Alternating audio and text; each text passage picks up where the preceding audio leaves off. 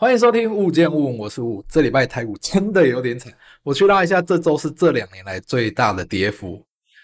这时候很多交易者在这时候心里就会有点崩溃了，到底我该停损还是该怎么做？因为他在过往的交两年，就是前两年怎么做怎么赚，现在是怎么买怎么赔。为什么会有这现象呢？因为台股很多时间大部分都在多头，所以很多人在那一段时间会养成一个习惯：我怎么买？他就会到最后都会赚钱回来。我只要适时的把它摊平、凹单一下，很快就会变成赚钱了。这就是为什么很多人在说做交易的人一定要经过一个多空循环，因为你在多头的时候怎么做都会是赚钱的，但是碰到一个空头，很快就把钱赔光了。但是这时候又出现一个奇怪的地方：股票为什么会把钱赔光？也是最近为什么多很多股票交易者毕业原因，他们开了杠杆。为什么股票可以开杠杆呢？其实就是融资融券，这时候让你只要用一点点资金，可以发挥出原本的一张股票的，就是你原本开融资，你只要四成资金，但是你只要一崩跌下去，你很快就被嘎了，然后就会叫你补钱，补不了钱你就毕业了。这就是为什么股票会毕业原因。老吴自己主要是交易期货。这个东西我真的很懂，因为我一开始我会懂的原因是因为，因为期货是保证金制度，所以很容易你没有操作好，很容易就会被补缴保证金的。所以在老吴期货里面，短线的操作我会特别注意这种。一开始我在做交易的时候，我也很爱熬。我一开始做交易的时候，每次熬熬熬，很幸运的被我凹成功了。但是只要这种用这种熬的，我都赚不多，因为只要一熬回来，我就会跑掉了。所以养成我那心里，哎，奇怪，最近我只要用凹的都可以赚钱呢，就我就凹习惯了。但是往往用这样凹的方法，发生一次凹不回来的洞都会超级大，会赔很多钱。我经历过几次之后，我发现这绝对是我交易的死穴。我操，经历过了三次，我发现这是我交易死穴，而且我常常赚了很久的钱，却因为。一次凹单，一次就把前面赚了很两个月或几个月的钱一次赔光了。所以经过三次之后，我当下真的很，在第三次的时候，我整个人就是很崩溃。我就觉得我为什么要做这件事情？我交易的那么辛苦，就是为了赚钱。往往就只因为一次我想赌，我想凹，我想把钱赔的钱凹回来，造成我过两两个月赚的钱一次赔光。在这几次。很痛苦的经历下之后，我痛定思痛之后，慢慢把这习惯改掉了。所以你会发现，你只要有凹的习惯，过往就算那里凹的再顺利，你只要一次凹不回来，就不可能会毕业了。所以这我觉得是蛮重要的。这也是为什么最近那么多人毕业。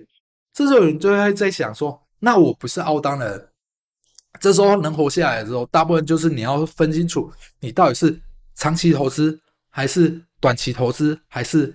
当冲，因为这种每一种方式的交易方式都会是不一样的，真的差别很大。像我当冲很明白了，我用保证金，所以我短进短出，该赔我就要赔。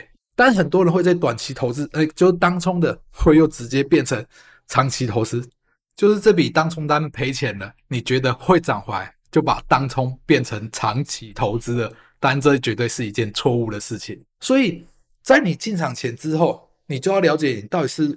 为什么做这笔交易？如果我是长期投资的，当我是长期看好这支公司，它跌了，哦，很多人都在说长期投资的最喜欢股价跌，因为股价跌的时候，他可以再用很便宜的价格买到这家这家公司。但是有的他不是长期投资，他只是想短期投资赚个价差。这种股市崩跌突然跌下来的时候，他去凹单，所以就会造成他毕业了。所以股市在多头再顺利的时候，你只要在空头用这一样的交易习惯。很快就会毕业了。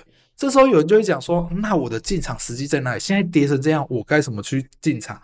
这时候就我们之前有聊到的，你应该设立一个点：这个公司你看好它，你看好它的长期，看到多少股价你愿意，其实可以越买越多，越买越多。但是你还是一定要设好风险，因为没有东西是一定绝对的。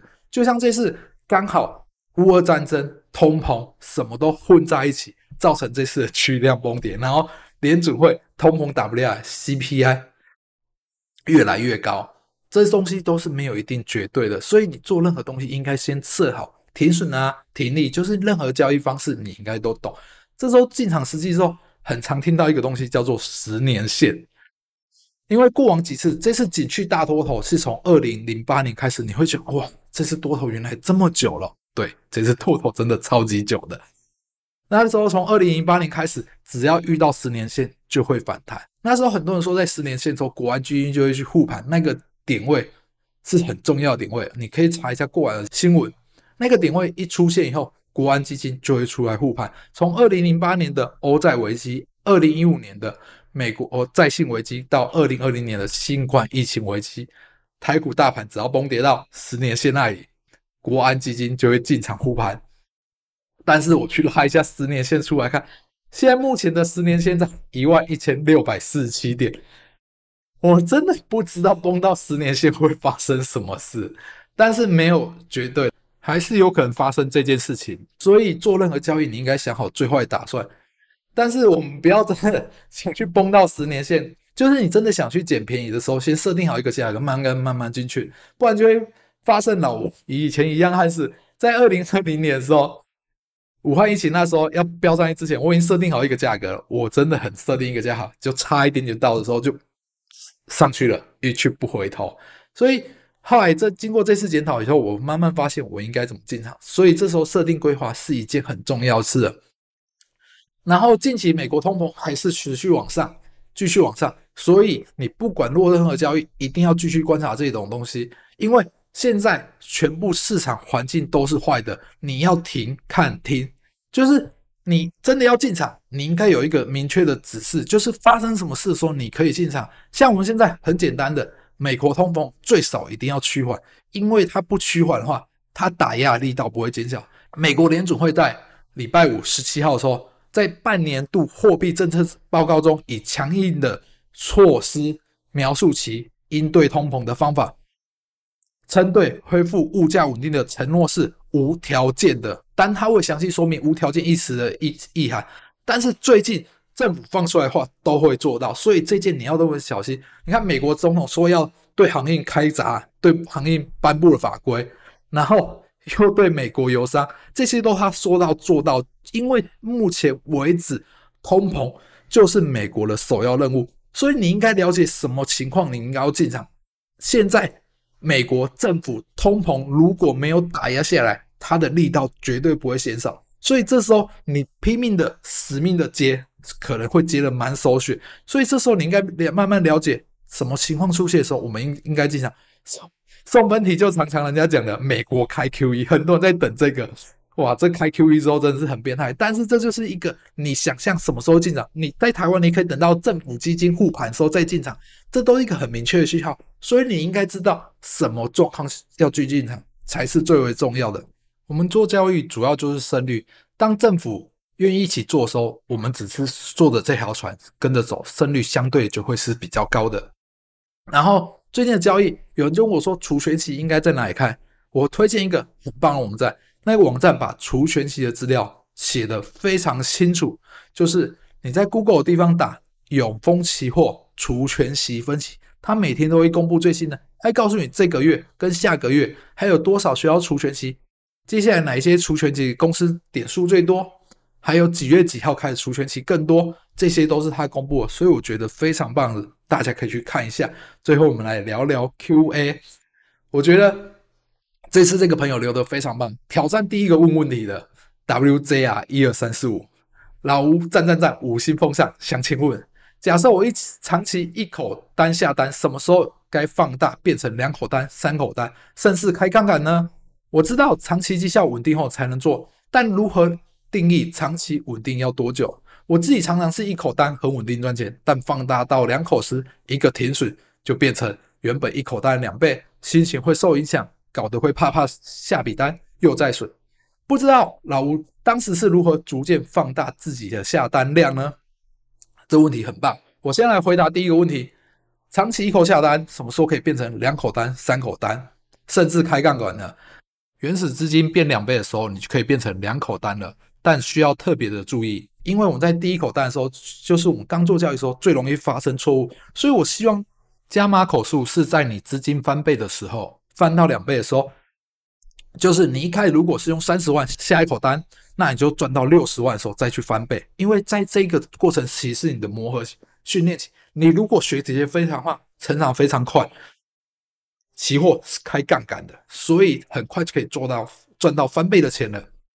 这时候再去放大口数开杠杆，我觉得会是更好的。他的问题我知道，长期绩效稳定后才能做，但如何定义长期稳定要多久？我们专职交易基本上会以一个三年为一个期限，或者一个多空循环，这时间真的非常长。但为什么会有定义这么长的时间？你看一下最近的股市，就是这三年，前两年股市超级大多头，这两年怎么做怎么赚？这时候就会信心爆棚，觉得我是交易天才，我是股神，我是医生，我什么都很厉害。